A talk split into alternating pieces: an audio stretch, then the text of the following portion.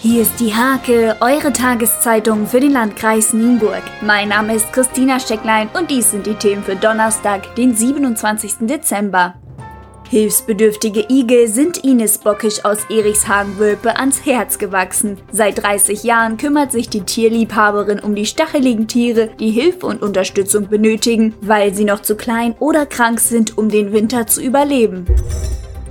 Die Mühlbachbühne in Wietzen wird umgestaltet. Die Gemeinde beteiligt sich am Projekt des Dorfkulturkreises mit der Sanierung des angrenzenden Graf Stumpenhausenwegs, der naturnah gestaltet werden soll. Darüber hinaus beschloss der Rat, auch den restlichen Teil der öffentlichen Straße bis zur Kreisstraße 34 zu sanieren. Statt 50.000 Euro wird jetzt die doppelte Summe in den Haushalt 2019 eingestellt. Es hat schon Tradition, dass die Hanke zwischen den Jahren die Hauptverwaltungsbeamten der vier Südkreiskommunen um eine besondere Jahresbilanz bittet. In diesem Jahr steht diese Bilanz unter der Überschrift Themen, Trends und Perspektiven. Den Anfang macht Jens Beckmeier, Bürgermeister der Samtgemeinde Mittelweser.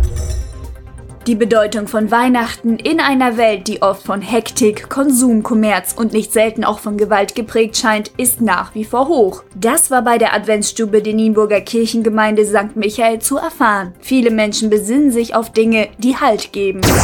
Zum Sport.